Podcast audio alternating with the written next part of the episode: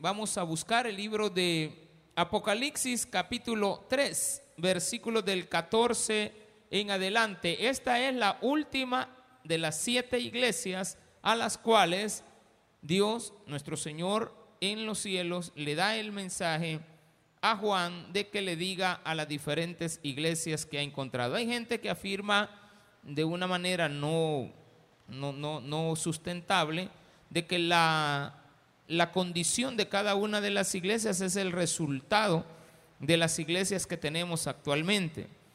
Cada iglesia tenía sus diferencias y sus, y sus problemas muy serios.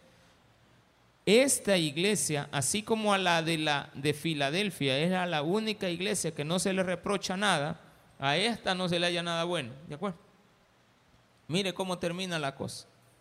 A la de la Odisea que se creía que todo lo sabía y que todo lo podía, porque todo lo tenía, esa es la que se le dice, no tienes nada, estás acabada, sosiega, no sabes nada y no hay ni una esperanza para ti. Amén. Que el amén lo diga. Entonces, hay una serie, una especie de esperanza al final, más sin embargo tiene que ver de una manera individual y ya no colectiva. Ya la vamos a encontrar y la vamos a tratar la manera de aprender. Capítulo número 3, versículo 14. Y escribe al ángel de la iglesia en la Odisea. He aquí el amén, el testigo fiel y verdadero, el principio de la creación, dice esto. Yo conozco tus obras, que ni eres frío ni caliente. Ojalá fueses frío o caliente, pero por cuanto eres tibio, no frío ni caliente, te vomitaré de mi boca. Porque tú dices, yo soy rico y me he enriquecido y de ninguna cosa tengo necesidad. Y no sabes que tú eres un desventurado, miserable, pobre, ciego y desnudo. Ay, hermano, esto está tremendo ya que le pongan a decirle así a alguien que la pique, ¿verdad? Seguimos leyendo, porque el tono está subiendo, hermano. Desventurado, miserable, pobre, ciego, desnudo. No. Y no sabe que tú eres un desventurado, miserable, pobre, ciego y desnudo. Por tanto, yo te aconsejo que de mí compres oro refinado en fuego, para que seas rico, y vestiduras blancas para vestirte, y que no se descubra la vergüenza de tu desnudez, y unge tus ojos con colirio para que veas. Yo reprendo y castigo a todos los que amo. Sé pues celoso y arrepiéntete. He aquí, yo estoy a la puerta y llamo. Si alguno oye mi voz y abre la puerta, entraré a él y cenaré con él y él conmigo. Al que venciere le daré que se siente conmigo en mi trono, así como yo he vencido y me he sentado con mi Padre en su trono. El que tiene oído, oiga lo que el Espíritu dice a la iglesia. Padre, gracias te damos, porque nos das la oportunidad de poder estar delante de ti para seguir aprendiendo. Toca la vida de todos aquellos que no te conocen. Que Señor podamos entender que este mensaje tiene que ir directamente a la persona que se cree autosuficiente, que cree que tiene todo en la vida pero no tiene nada seguro en ella. Gracias por enseñarnos a comprar de ti. En el nombre de Jesús, amén y amén. Bueno. Escribe al ángel de la iglesia en la Odisea. Este sermón tiene que ver con varios eh, tópicos que se relacionan más que todo a la persona que se cree autosuficiente y que no necesita de nadie. Qué tremendo es encontrar gente que diga yo no necesito de nadie. Todos necesitamos de alguien. hasta para que nos entierren, hermano. Necesitamos de algo. Siempre. Pero hay personas que se creen que nunca necesitarán. Imagínense delante de nosotros no nos caen tan bien. Ya no digamos delante de Dios, que Él es el dueño de todo y todo lo que tenemos le pertenece a Él. Entonces aquí viene un problema que tiene que ver con las cuestiones internas de cómo hemos progresado en la vida. Para que a usted se le baje un poquito ese nivel y se siente a darse cuenta que sí tiene necesidades. Entonces esto trae algo muy importante. Enseñarnos por medio de la palabra que esta iglesia, amén a lo que hemos leído, es una iglesia que no tiene nada de qué sentirse orgulloso Dios de ellos. Porque inmediatamente en todas las demás le dice, pero tienes, tienes esto, ¿verdad? No, aquí de un solo le dice, vos no son nada. No son ni frío ni caliente. Sos tibio. No hay nada peor que una, una comida así toda tibia, no helada, porque hay, hay comidas heladas. Hay los frozen, ¿va? tienen que ser helados, frozen, frisados. Y está el café, pues, que tiene que ser caliente. Que yo lo deje enfriar es otra cosa, porque me quemo. Pero la sopa también, va. Hay gente que le encanta la sopa caliente. Ya cuando está así, está bien que vaya enfriando, pero no que llegue al, al extremo de ya no desearla. Hay elementos químicos, productos químicos, que hacen que vomitemos las cosas. Ya va a ver por qué se le dice esto a esta iglesia? Resulta que la Odisea fue fundada por un emperador y le puso ese nombre, la Odisea, todas tienen una razón de ser, en nombre de su mujer, Laodiquea. Pero tenía una importancia muy grande la Odisea. A través de ella se podía llegar desde Éfeso, comenzando de un camino de Éfeso hasta Siria. Entonces, si usted estaba en Éfeso y quería ir a Siria, mire la importancia del templo hacia Siria, tenía que pasar por la Odisea. Pero la Odisea era una ciudad que estaba en una montaña, como ir al Pital. Y después de subir el Pital, allá abajito, está más allá, hasta el final, estaban los caminos hacia Siria. Están todavía. Había muchos lugares que se llamaban la Odisea, pero este específicamente es la Odisea de Lico, que está en Grecia. Pero eso lo había hecho a ella una ciudad muy importante entre dos ciudades importantes. Quiere decir que las personas que pasaban por ahí eran importantes. El sistema en todos los países sabemos de que hay centros financieros mundiales, como el World Trade Center que hay aquí en El Salvador, este no es nada. Pero el de Nueva York, ese cosa seria. El de, este, de Hong Kong es otro cosa seria. Son de las mejores potencias. Pero la Odisea era la que se caracterizaba en el mundo antiguo por tener el mejor sistema financiero de la época. O sea, era el centro financiero mundial. Era la especie de Wall Street de Nueva York, en Manhattan. Entonces, ser el centro financiero mundial a ellos los hacía riquísimos. Tenía otra cosa que ahí se hacía. Esto es para que entendamos por qué las palabras, si no, no le entendemos, andamos inventando. Se, le se dice, se sabe que en la Odisea estaban los mejores centros textiles de aquella época. De ahí se sacaban ropas, telas de aquella época, pero con ellos empezaron a combinar colores. O sea, cierto, los telares se desarrollaron mucho más después, pero ellos eran la punta del iceberg en eso. La otra característica era que ellos tenían los mejores sistemas hospitalarios como los que están en Houston.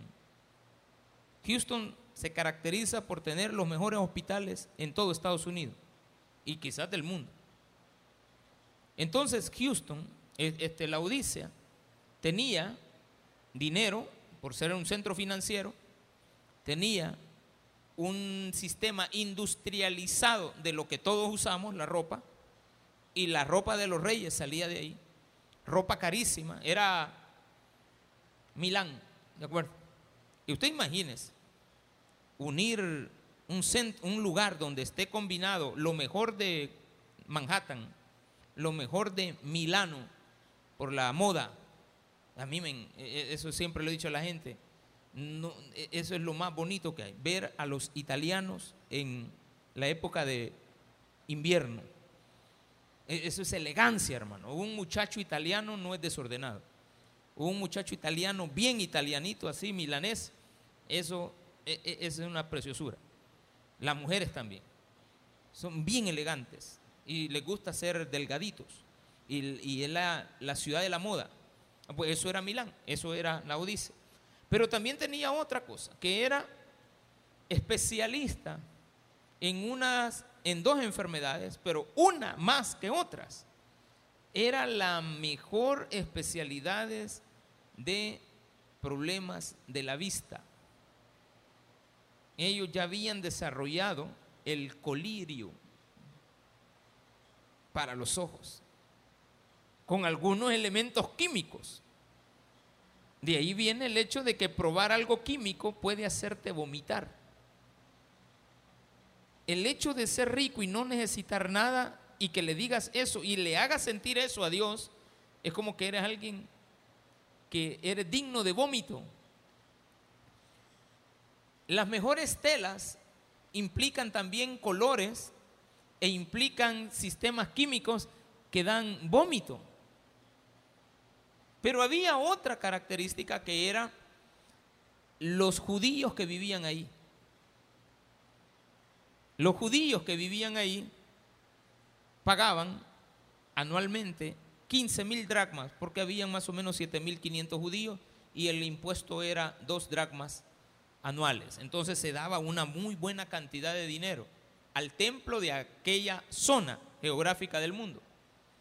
Entonces, el problema era este, hermano, que una iglesia que vive en medio de tanta riqueza y prosperidad es absorbida por el sistema. Cuidadito con eso. Ahí viene el mensaje para nosotros ahora. Eso fue con la Odisea. ¿Y a mí qué tiene que decirme? Eso. Que muchas veces las cosas que están a tu alrededor, como el dinero, la industria, el trabajo productivo, lo mejor, la ciencia y el poder de la gente puede hacerte desviarte de los caminos del Señor a tal grado que Dios se atreva a decirte las primeras palabras que, que- que oímos ahí. Eres un desventurado, no tienes nada no tienes nada asegurado en la aventura, es desventurado. Al final de tus días no tienes nada. Eres un miserable, tienes mucho y no das nada. Eres pobre, a pesar de que dices que eres rico. Eres ciego, a pesar de que tienes los mejores hospitales. Y estás desnudo, a pesar de que tienes la mejor industria textil. ¿Cuántos de nosotros somos candiles de la calle, oscuridad en nuestra casa? ¿Cuántos de nosotros tenemos tantas herramientas? Pero ninguna de ellas es de provecho propio. Tenemos recursos y somos tacaños con nosotros mismos, con nuestra familia, con toda la gente. Queremos las cosas para nosotros. Me decía hace poco un hermano de la iglesia, algo que es bueno, me agrada. Me agrada porque toca el ego, un buen ego. Pastor, yo sé. Y él le pegó en eso. ¿Qué es lo que usted quiere hacer? Séme que usted quiere lo mejor. se le ve, me, "Ma, está bien, gracias. Y yo digo, en mi mente es cierto, yo quiero lo mejor. Tengo lo mejor. Y voy a dar lo mejor para los demás. Hoy acabamos de venir con mi esposa de visitar a un amigo que, mire, desde ayer planificamos irlo a ver porque teníamos cuatro años de estar orando. Y eran dos amigos que tenía que ir a ver y gracias a Dios los dos en el mismo lugar, a la misma hora, en el mismo momento, todo, pero los planetas alineados. Y ahora en la mañana eh, hablar, bueno, anoche con uno y ahora en la mañana con el otro. Y créame lo que, a pesar de que yo estaba a tres horas de distancia en carretera, desde allá hasta aquí, no, no, no quería dejar la plática. Porque hay personas que es agradable. Y usted puede aportar y dar lo que tiene y decir, yo puedo ayudar. Qui- Quitarle el amor a muchas cosas y decir, podemos hacerlo. Entonces Cristo toma a Juan, lo lleva a ver el cielo, ¿verdad? Y allá le muestra todo lo que Él es primero. Yo soy el principio, el fin, el alfa, la omega. Yo soy la espada, yo soy esto, yo soy lo otro, yo aquí, yo allá. Dios. Y mándale estos mensajes a las siete iglesias y están representadas por candeleros o candelabros y está representada por las estrellas también. Las estrellas como iglesia y los candelabros o los candelabros como los pastores, los líderes de cada una de ellas. Ve y diles que les mando un mensaje. Hombre, mire qué bendición. Dios me manda una carta. Dios tiene algo que decirme, sí. Y empieza Dios, ¿verdad? Con la de Éfeso, la primera, ¿verdad? aquella que se sentía la más importante de todas las ciudades del mundo. Y luego pasa a la menos importante de todas, la contraposición. Y Dios termina hoy hablándonos con la iglesia a la cual no se le tiene que admirar nada porque no tiene nada que dar, a pesar de que ella dice que es rica, pero no tiene nada que dar, por lo tanto es pobre. Aprendas eso. Si usted no tiene nada que dar por más dinero que tenga o más profesión que tenga, pero si usted no tiene la capacidad de enseñarle algo a alguien lo que usted sabe, usted es un pobre ignorante. Si usted tiene poco que enseñar, porque poco sabe, usted es un rico, porque lo poco que sabe lo enseña. Usted tiene mucho conocimiento y no da nada de ese conocimiento, usted es un pobre ignorante, miserable, desventurado, no tiene nada de futuro. ¿Por qué? Porque todo es para ti, todo el conocimiento es para ti. No hay nada que regalar, no hay nada que sacarte. No, no, no eres alguien que aporta algo. Estoy hablando de dinero. Estoy hablando de tu sabiduría, de tu conocimiento, de lo que has aprendido en la vida. O sea, ¿qué podemos aprender de ti? Claro, hay personas con las que uno cree que está aprendiendo mucho, pero después se da cuenta, no estoy aprendiendo nada. Entonces usted empieza a separar, a separarse de esa gente. Y eso es lo que hace Dios contigo. Si eres una persona como un habitante de la Odisea, que nunca se le olvide esta iglesia. Que nunca, yo creo que de las siete iglesias, mucha gente se apega a la de Filadelfia porque se la pican de Fileo, ¿verdad? Pero aquí no habla de Fileo, aquí habla de Fileín. Y no habla de ágape, habla de agapeín. Ya vamos a explicar eso. Lo que sí es cierto es que Dios establece claramente la identificación de lo que somos como iglesia. Mándale este mensaje a los habitantes de la Odisea, una iglesia que es, según ellos, es rica y que no tiene necesidad de mí, que ha inventado el colirio y que cree que puede ver, pero es ciega. ¿Cómo es posible que tú hayas desarrollado eso y seas ciego, que no puedas ver lo que está delante de ti? No, si yo, yo sé, yo puedo. Tú no sabes nada. Hay que tener muchísimo cuidado con la lectura de esta, de esta carta, porque a pesar de que es un pedacito de capítulo, es una carta. Escribe al ángel de la iglesia que está en la Odisea. He aquí el amén. ¿Qué es amén ahí? Vamos a todas las palabras a entenderlas.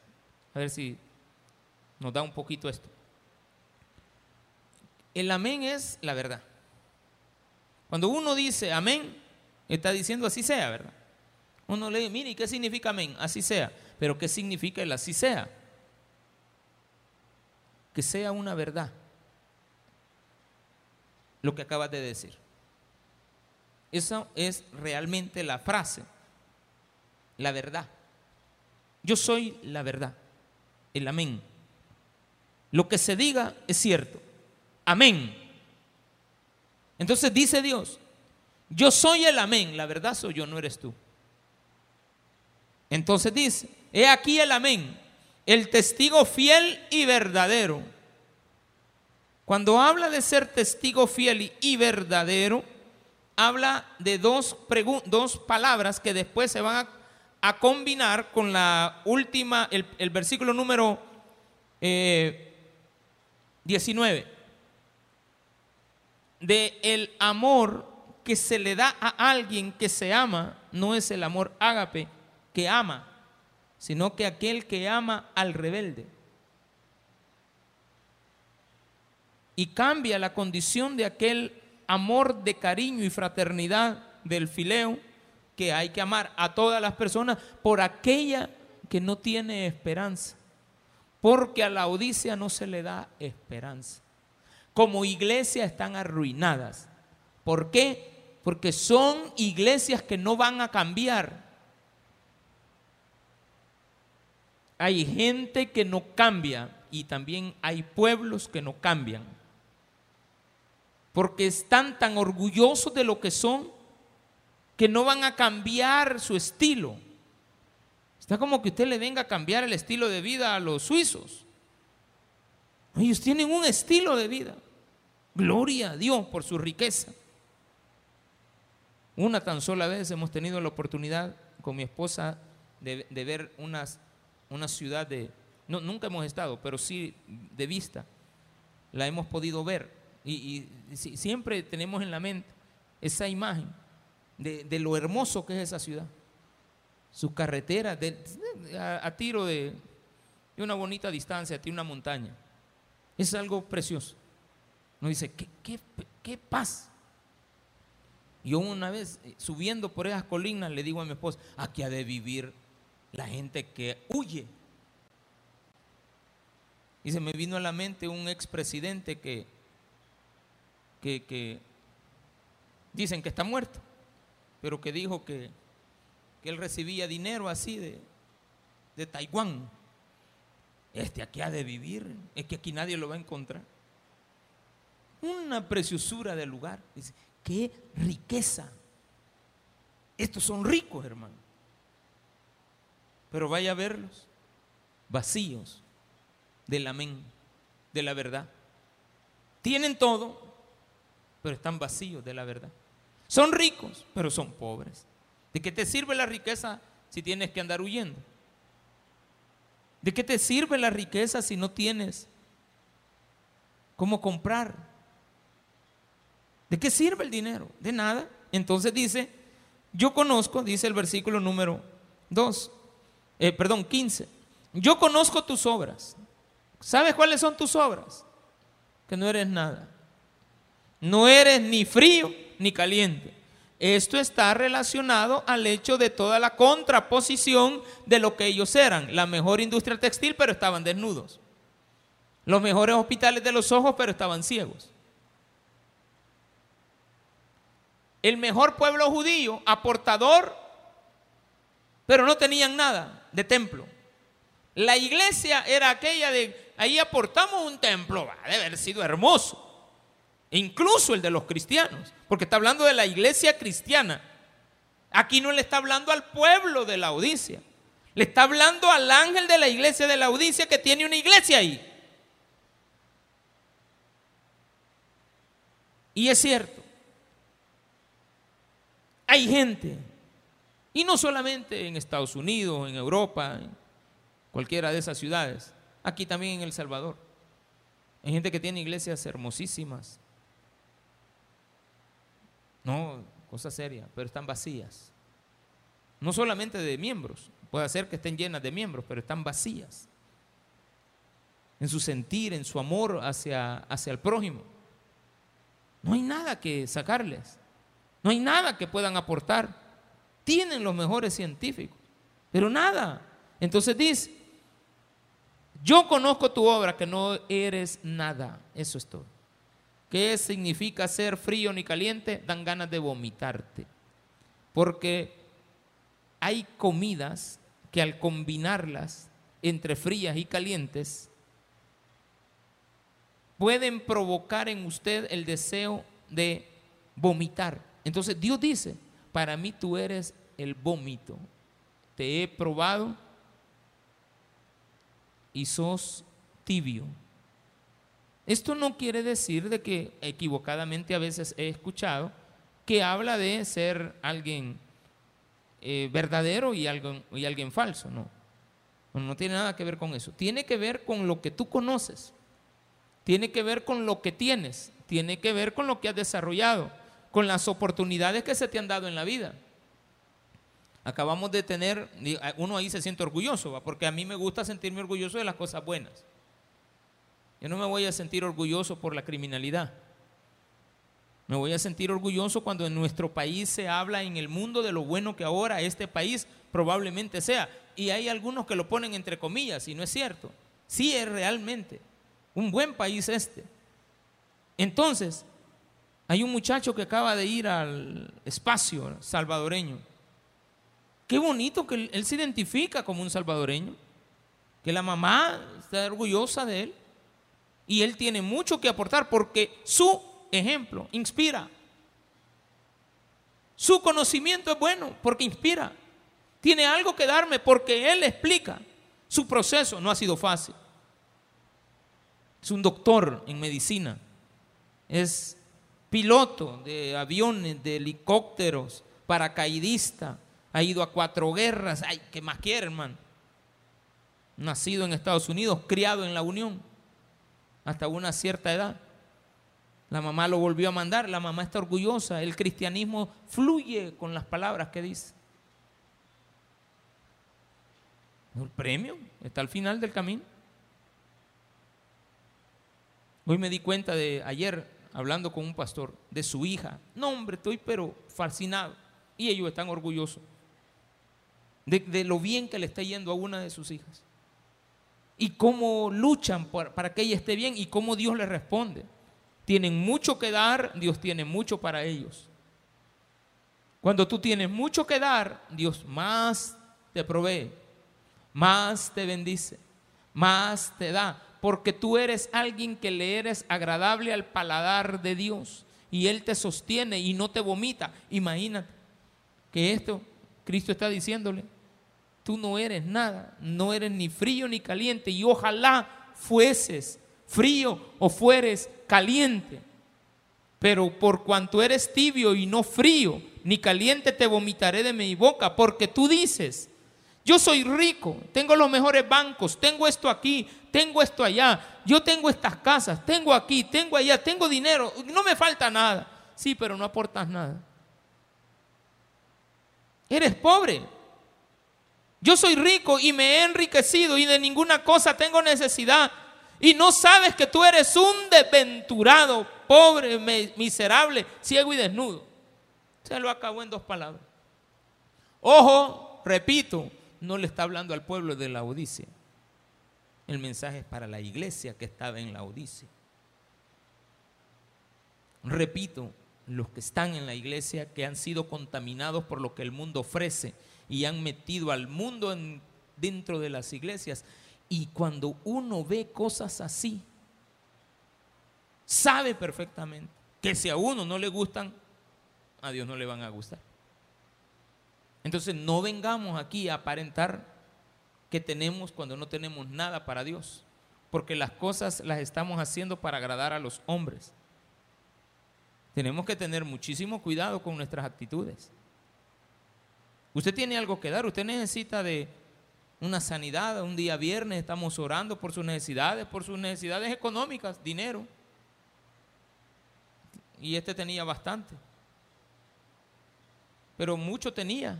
Y eso no resolvió su problema de pobreza. Tenía asegurada su sistema de vista, quien no quisiera tener un pueblo donde la vista no sea un problema, sino que se empiece a atacar desde el principio y tener los mejores medicamentos y llegar hasta ahí han de haber sido carísimos. Una ciudad como esa, un estilo de vida así, pues, no cualquiera se lo da. El Salvador se está convirtiendo en uno de los países más caros de Centroamérica. Me preocupa porque tenemos que llevar acompañado de esa riqueza, sacar al pueblo de la pobreza. Pero no me preocupa de que los al pueblo de la pobreza, ni nosotros entendamos que se nos pueda ayudar para salir de la pobreza.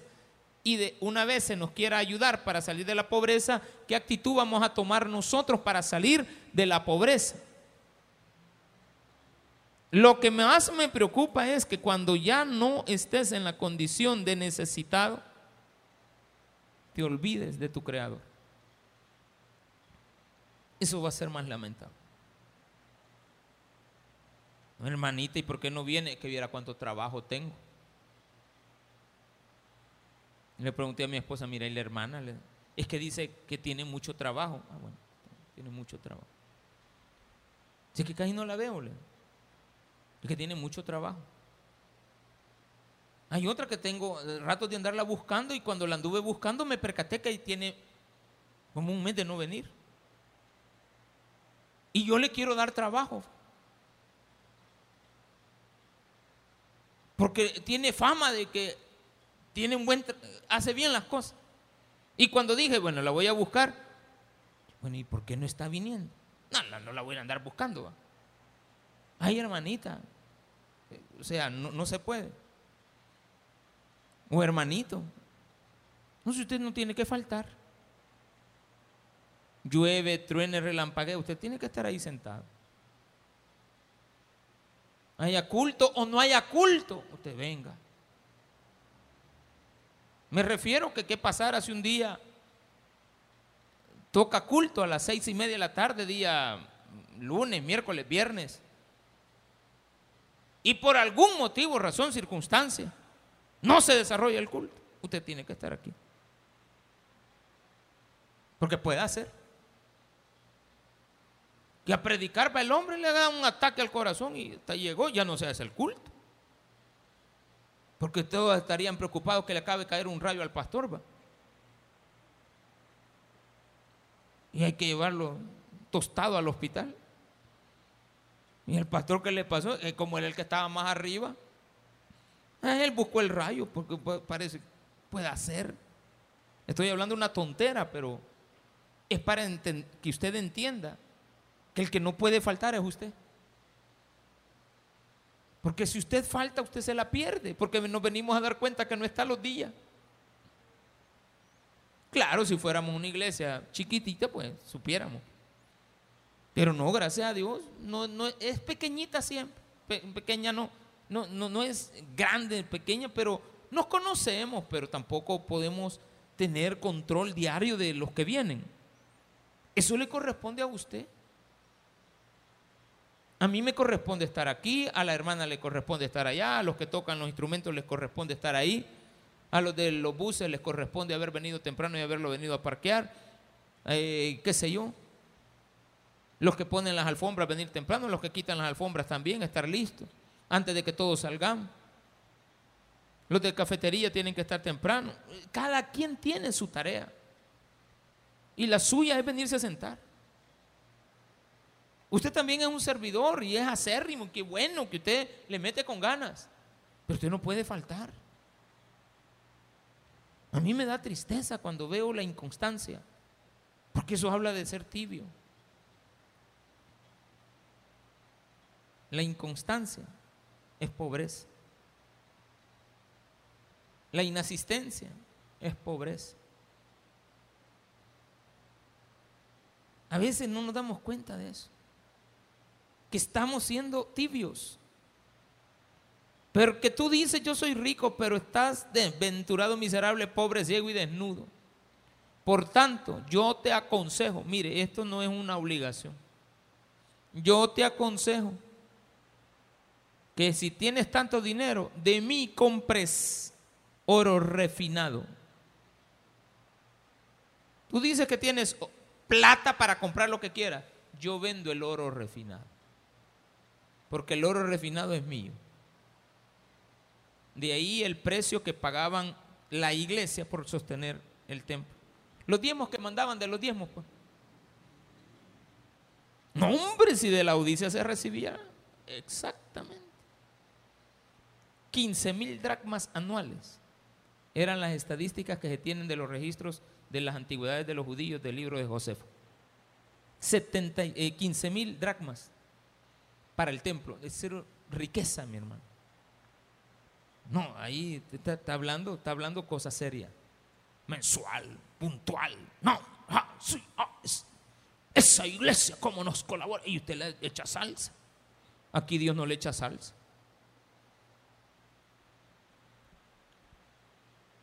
Sí, este es el, hermano que más ofrenda, que más diezma en la iglesia. usted, ¿Cómo se sentiría usted? Que ah, le cuesta poner 5 dólares mensuales porque solo gana 50. Porque aquí en El Salvador, especialmente en áreas como esta, aquí hay salarios de 3, 4, 5 dólares al día. Si es que tiene salario. No, aquí no hay tal cosa de... Incluso los que tienen vehículos, trabajan con Uber, van ganando poco.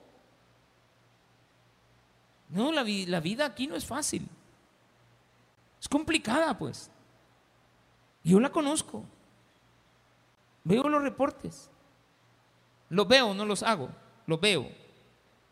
Ahí están los servidores en los que cuentan. Y al final veo. Y, y pregúntele, tiene la libertad de preguntarle a los que cuentan la ofrenda. Pregúnteles, aquí no hay nada que ocultar, yo no se lo voy a publicar. Pero pregúnteles, si quiere, pregúnteles. ¿Qué hay ahí? Usted va a decir, ¿serio? Sí. No, se va a dar cuenta que somos muy ricos. Créanmelo, que yo en esta iglesia, cuando veo las cosas que se hacen, con lo que se hace, de lo que se hace. Digo, no, aquí no puede ser otra cosa. Esto es de Dios. es, es quien mantiene esta iglesia, Dios. Es que no puede ser. Cuando yo digo, bueno, esto se solucionó de esta manera, yo estaba preocupado por lo de los baños. Una preocupación pasajera, porque sí duermo. Mi esposa me dice, te dormí uno pasa encima de vos, y es cierto. Pero me dice un día de esto también, te veo cansado en la vista. Y le, fíjate que ando buscando qué puede hacer, yo creo que son los lentes. Porque sí, a veces se me pierden los versículos, me muevo, se me mueven las letras. ¿Y usted me entiende eso? Hay, algunas necesidades, se cubren, se van llevando, ¿sí? Dios siempre provee. Y estaba con la preocupación que el otro gasto del bus, pues gracias a Dios alguien salió y lo compró y dijo, yo lo compro. Ay Dios, dije, aquí está. Con esto hacemos lo otro. Y, quito un problema y resuelvo otro problema. Y hoy un hermano me está diciendo, mire pastor, hay alguien que le cambie estas cosas por pintura. No puede ser, digo. Sí, me dice. Veamos ahí cuánto, cuántas cubetas se necesitan. Mm, Las veces que lo hemos pintado cinco veces en 15 años, haciéndole buenos materiales. Esta sería la sexta vez. Yo sé cuánto se necesita. Un día me dice un hermano, mire, pastor, fíjate que hay, que, hay una gotera como la que acabo, fíjate, ustedes están acá, pero hasta hoy me fijé que allá hay una loseta que no está bien puesta. Hay que ponerla bien. Pero también se me viene a la mente la fecha en la cual, por ver una gotera de esas, nos subimos al techo y vimos que habían como ocho tornillitos mal puestos. Y me dice un hermano, míreme, esos tornillos tienen ya como siete, ocho años. Cambiémonos, pues. Y, permítame que cada uno vale en aquel entonces, más la cosita que le pone el agarradero, cada uno sale como en 48 centavos. Ajá, ¿y cuántos son? Ya los conté, 5.800. Ay, Pastor, fíjate que hay que poner, este, eh, hay que arreglar esto. ¿Y cuánto implica eso? Tan, pastor, y hay que pintar la iglesia. ¿Y cuánto implica eso? ¿Cuántas cubetas? ¿Cuánta mano de obra? ¿Cuánto de ¿Cuánto de lo otro? Ay, dice uno. Pero cuando vengo a sentir, no somos pobres. No es que se la pique usted. Porque yo prefiero que digan que tengo y no que no tengo. Aunque no sea cierto que tengo. Pero yo no quiero que Dios me diga, sos pobre. A mí me encanta cuando la gente, el pastor es el dueño del ciber, de la moradita, de, la Gladys, de la otra casa, y ya compró allá. Y ya a mí me encanta que me digan eso. Un día como me vieron ayudándole al molinero, yo le estaba ayudando porque no había llegado el ayudante. Fui a moler cacao y veo que estaba atrasado y le digo, ¿y qué, y qué, le ayudo? A dele ahí, me dijo. Y un día tal estaba moviendo las máquinas y a mí me gusta aprender, soy, obrero. Entonces llego y cha, cha, cha, hasta, hasta con estilo. Y sale, ah, y yo, yo alcancé a oír que una señora, eso fue hace años, le dijo, yo creo que ya lo compró el pastor.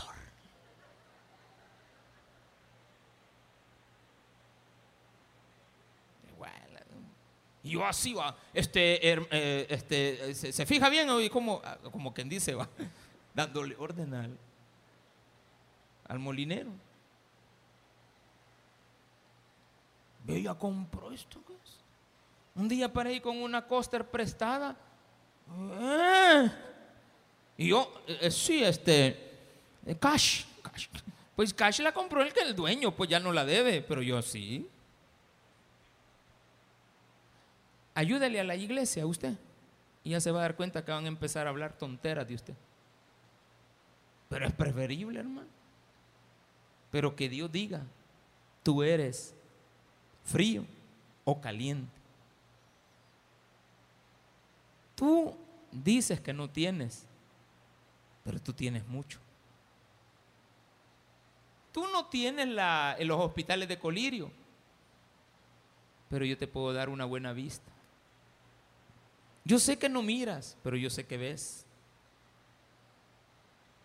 Mire qué cosa. Yo sé que no tienes manos, pero vieras cuántas cosas haces.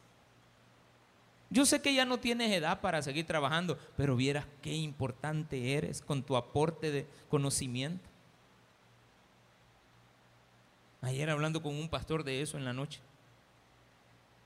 me dice, es que mire, tiene razón usted, me dice. No es lo mismo, ya de 50 para arriba uno ya va pensando que va a llegar a 60, que hasta ahí llegó. Ahí con un ritmo de trabajo de no parar se siente mal. Sí, me, yo ahorita estoy ya en bajadita, me, y en bajadita y construyéndole a la iglesia hasta parqueo de que ahorita va hasta con una carretera metido en medio de la iglesia. Yo me quedé, ¿y qué pasó aquí? ¿Y qué le parece? Siento como que estoy entrando a los túneles de Manhattan. Le Y voy a ir a salir allá de Brooklyn a, Manhattan y después a New Jersey. No, hombre, sí que eso está precioso. ¿Y qué piensa? Que no me dijo que se iba a retirar. No se puede. Sí, sí, me dijo, me, voy a retirar. Pues no puedo parar. Es cierto. Ay, que ya me voy, hay que quede todo tirado. Al contrario. Al contrario, a mí me encanta esa gente. Que no le vale. Sino que dicen, yo quiero que quede lo mejor. que van a hablar de usted y se lo van a hartar siempre. Cuando no tiene, dicen que usted es el dueño de todas las cosas. Y cuando no tiene nada, miren qué pobre acabado. ¿Para qué, ¿Para qué voy a estar yo pensando en lo que la gente piensa, sabiendo el conocimiento que tengo y la riqueza que tengo en Él? Porque Él es el amén, el testigo fiel. Y dice también el Cristo resucitado. El creador, el principio de la creación de Dios, dice esto. El arjé de la creación, el, el creador. Se dice de Satanás que Él es el creador de la muerte. El principio de la muerte. Con Él apareció la muerte. Entonces es el, el príncipe de la potestad de, la muerte. Pero Él es el de la vida. Pero nada pudo haber sido hecho, dice la Biblia, sin Él. Todo lo que ha sido creado ha sido con el amén de Él, con el aval de Él. Porque tú dices, versículo número 18, por tanto yo te aconsejo que de mí compres oro refinado para que seas rico y vestidura blanca. Ah, tú tienes las mejores empresas textiles, compra de mí los vestidos blancos. Pureza, oro refinado.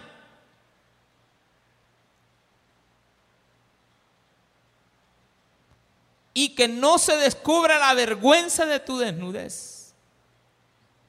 Esta era, pero así, pero patada al pecho con pellizcón, mordida, trompón, todo lo que usted quiera. A la iglesia falsa.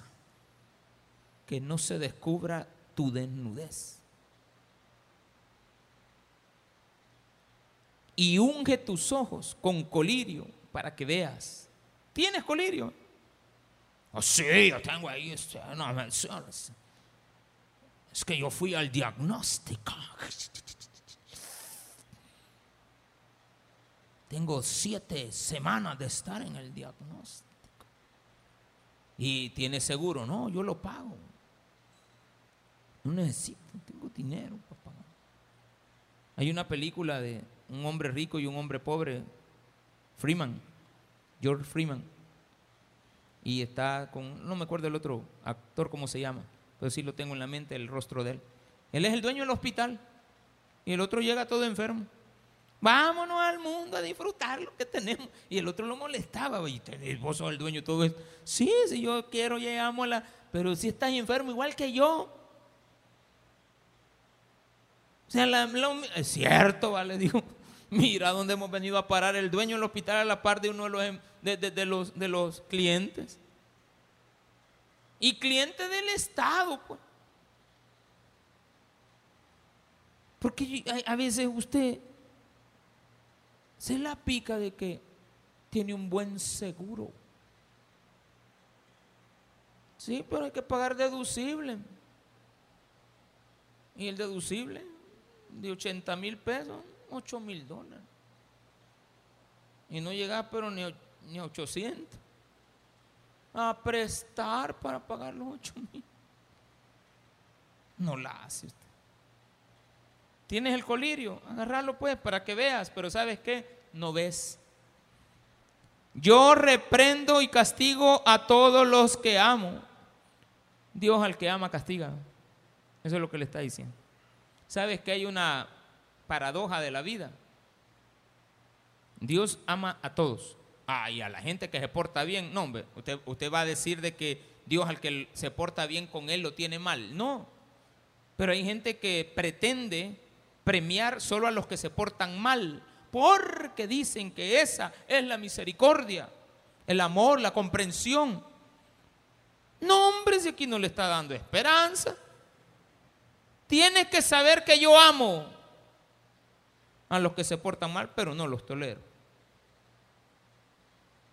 A mí no me van a venir a doblar el brazo. Eres tibio, eres pobre, desventurado, miserable, ciego. Todas esas cosas tienes. Yo reprendo y castigo a todos los que amo. Sé pues celoso y arrepiéntete. He aquí yo estoy a la puerta y llamo. Voy a apresurar, esto lo podría desarrollar en el otro culto todo, pero para avanzar el otro capítulo, el 4, rapidito. He aquí yo estoy a la puerta y llamo.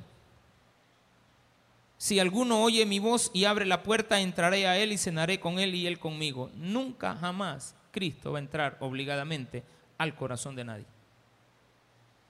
Jamás a eso se refiere. O sea, Él está a las puertas de la Odisea, porque la Odisea tenía cuatro puertas. La puerta de Éfeso, la puerta que daba para Siria, la puerta que no le mencioné al inicio, la puerta de Pérgamo, pero la mencioné de varios sermones que nos llevaban a la Odisea. Y también tenía la puerta del el monte Hermo. Entonces tenía puertas, Dios dice, a alguien como tú, que eres tibio, solamente te voy a decir una cosa, estoy en la puerta y te llamo, pero no te llamo, ah, se me llama para, pues sí, ¿verdad? Yo con mi orgullo puedo entrar con, no, no, no, momento, yo reprendo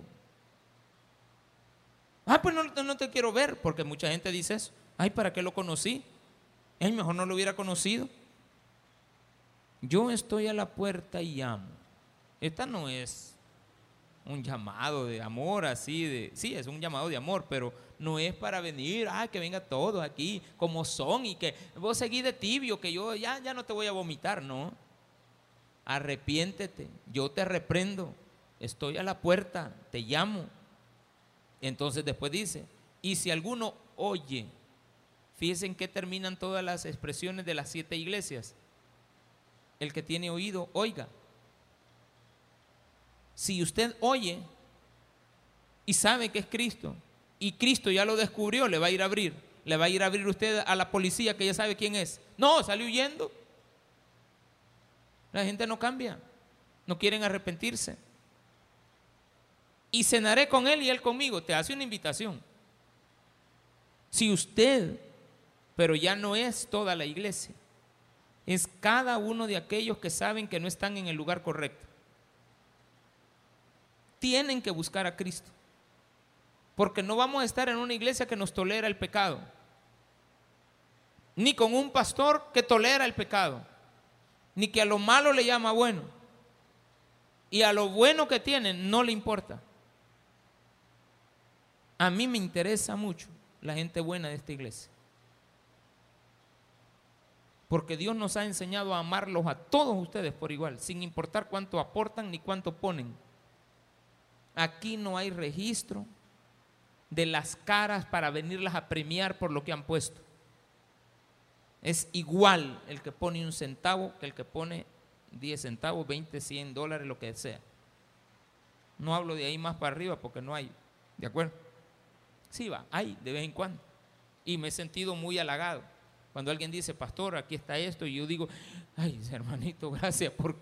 No, eh, mire, eh, no le digo pues, ya he tomado así que hoy se vencen los recibos. Y uno esperanzaba al domingo y nada de domingo. Y ya cuando vengo a sentir, pastor, aquí está esto, me calla la trompa cada rato. Compra de mí oro refinado al que venciere, no a todos. Uno, al que venciere, le daré que se siente conmigo en mi trono, así como yo he vencido y me he sentado con mi Padre en su trono. Finalizo para cerrar. El que tiene oído, oiga lo que el Espíritu dice a las iglesias. Démele un fuerte aplauso a nuestro Señor.